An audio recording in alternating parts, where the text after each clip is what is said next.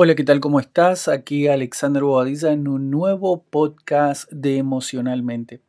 En este podcast hablamos de educación emocional especialmente para desarrollar un carácter de estudiante de alto rendimiento y para poder también cuestionarnos aquellas cosas que no siempre podemos hablar en voz alta, pero que hacen a la forma en la que vemos el mundo, a la forma en la que vemos nuestra profesión, nuestra futura profesión, nuestra vida y nuestra carrera profesional.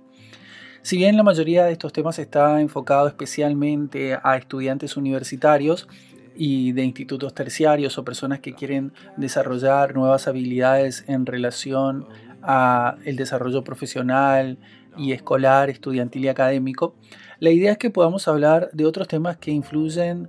tal vez no directamente, pero que tienen que ver con un contexto más amplio.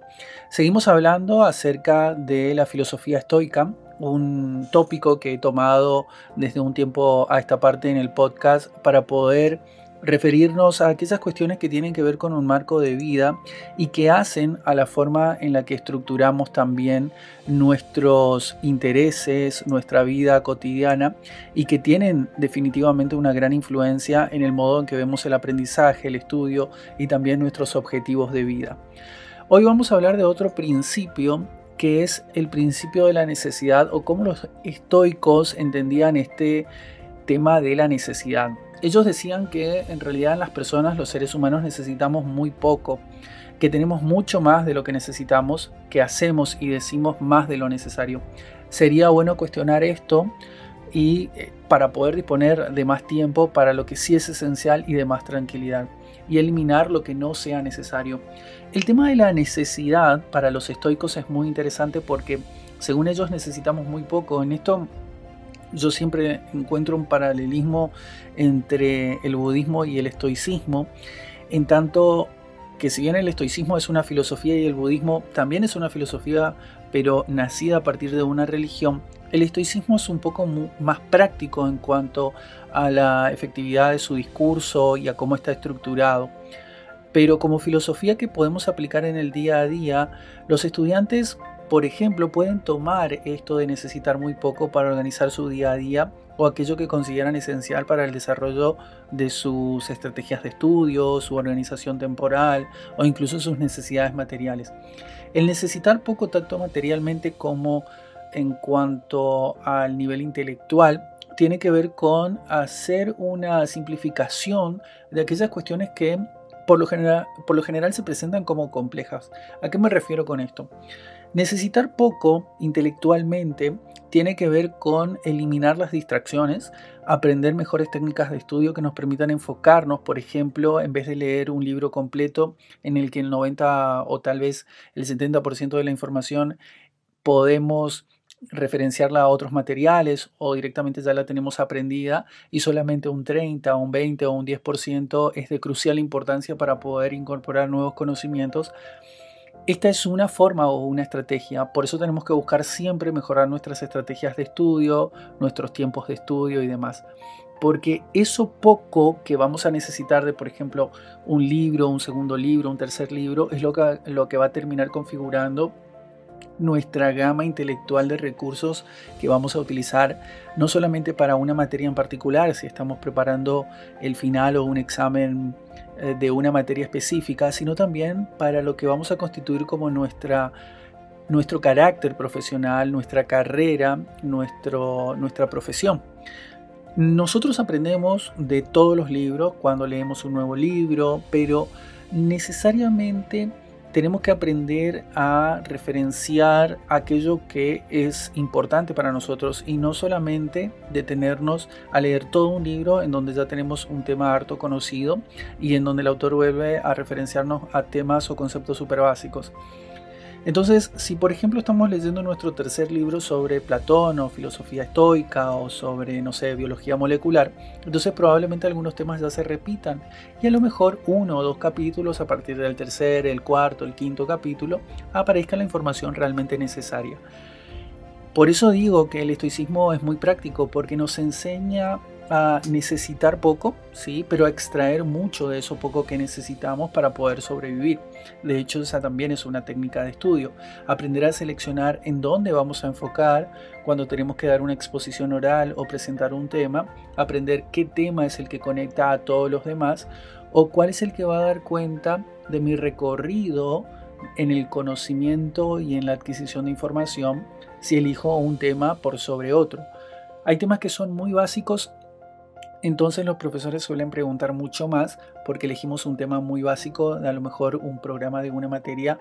que implica un desarrollo mucho más sustancial. Pero si elegimos el tema más complejo, lo que vamos a, hacer y vernos forzado a hacer es a entender todo lo anterior. Por ejemplo, para poder entender, no sé, el contexto socioeconómico de la segunda revolución industrial, en sociología, tal vez debamos estudiar cuáles han sido los principales referentes de la sociología hasta ese momento, hasta la segunda revolución industrial, y cómo esos referentes influyeron en los pensadores posteriores o que se desarrollaron durante el periodo de la segunda revolución industrial y cuáles han sido los aportes conceptuales que se pudieron desarrollar en base a esas nuevas problematizaciones que probablemente surgieron con esos pensadores. Pero lo interesante siempre que abordemos una materia o un tema es que siempre van a haber antecedentes con respecto a la formación de un conocimiento. Marx, por ejemplo, no surgió de la nada. Tuvieron que existir personas como Kant, como Comte, tuvieron que existir otros filósofos, otros sociólogos, para poder dar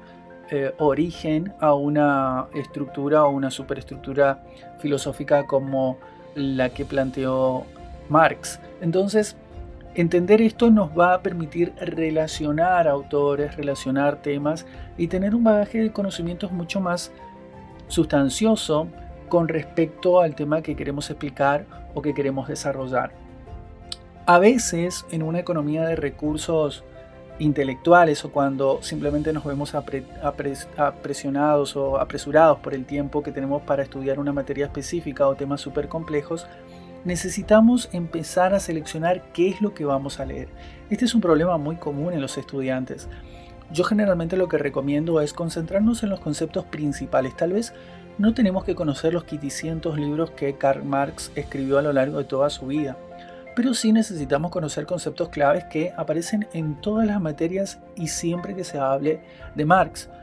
Comunismo, eh, materialismo histórico,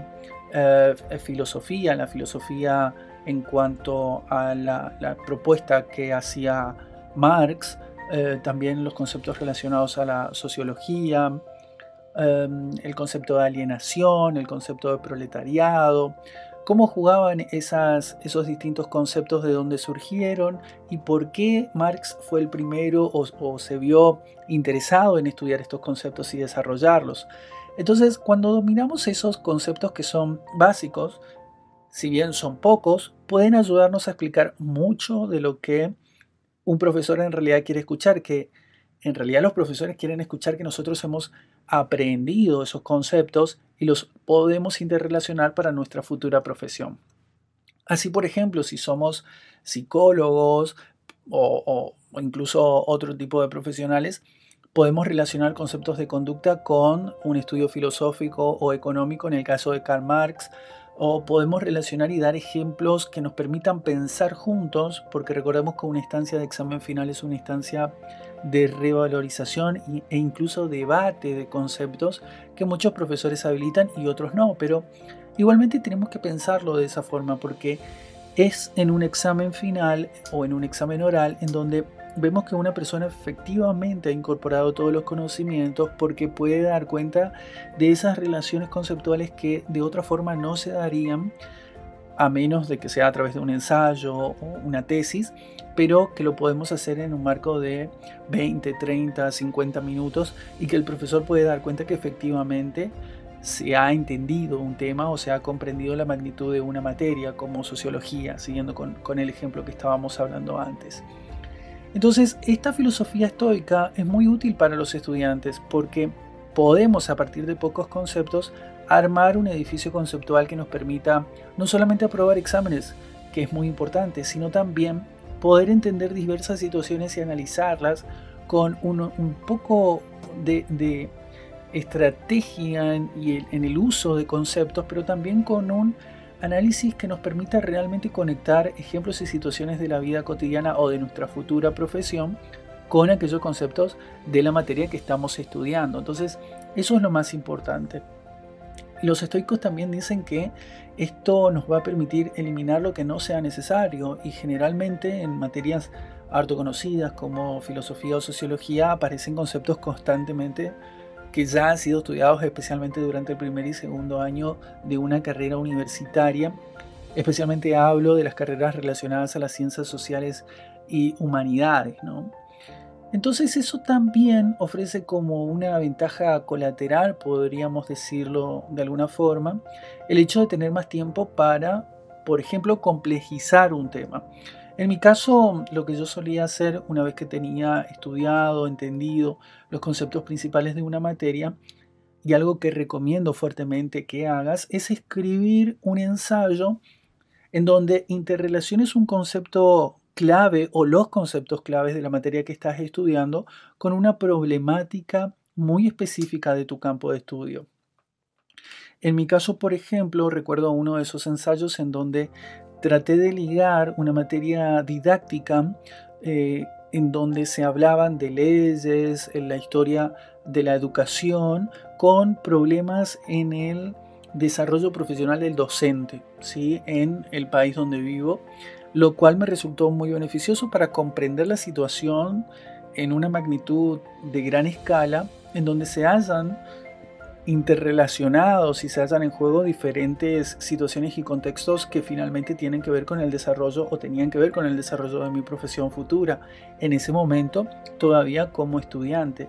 Eso me permitió, por supuesto, pensar la realidad docente, el rol docente, no solamente desde los estatutos vigentes, sino también desde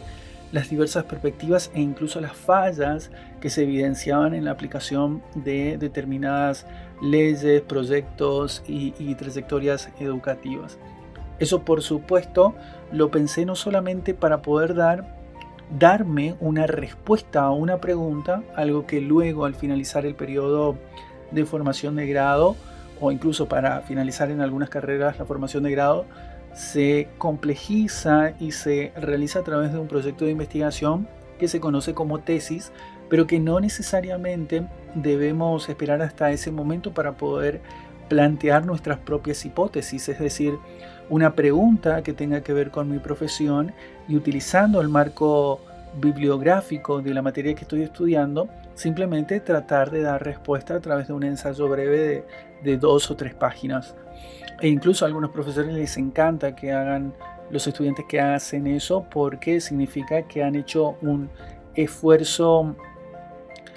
más allá de tratar de aprobar la materia y un esfuerzo realmente enfocado en tratar de avivar la curiosidad y de plasmar nuevas preguntas a situaciones que tienen que ver con la realidad de la profesión que hemos elegido. Entonces, esto es muy importante, que podamos eliminar lo que no sea necesario, que de esos conceptos claves que podamos tomar los apliquemos inmediatamente. Y esto nos va a dar, obviamente, grandes ventajas, no solamente en el nivel académico, sino también en un nivel cognitivo, intelectual, porque cuando esto se internaliza, se vuelve una práctica, es decir, ya nos es inevitable pensar una situación desde diversos marcos teóricos, contextuales y situacionales que nos permitan obviamente darle una respuesta mm, nueva a preguntas que tal vez no se han planteado o que necesitan ser replanteadas. Y esto no solamente pasa en el ámbito de las ciencias sociales, y quiero ser muy claro con esto, porque tal vez suena un consejo muy del ámbito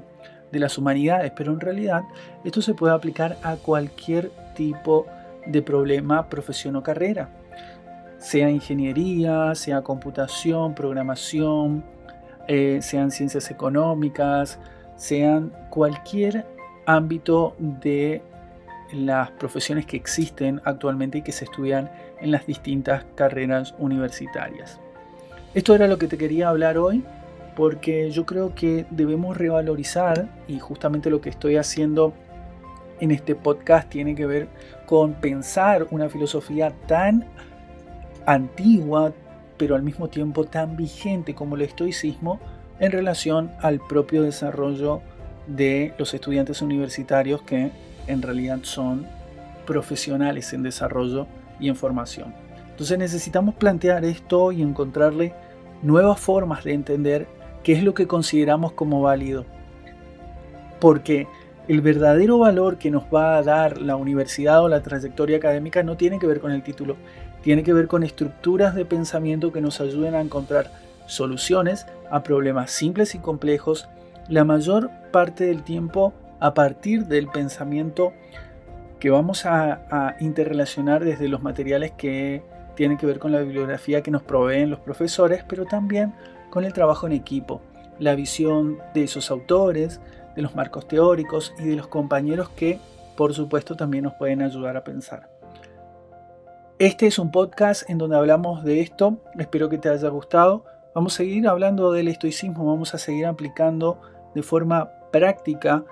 todo lo que tiene que ver con el desarrollo personal y profesional, porque la mente no está escindida del cuerpo y porque necesitamos seguir pensando si queremos ser esos profesionales en los que hoy estamos trabajando para formarnos. Mi nombre es Alexander Bobadilla, soy tu psicopedagogo y nos vemos, o mejor dicho, nos escuchamos en un próximo podcast.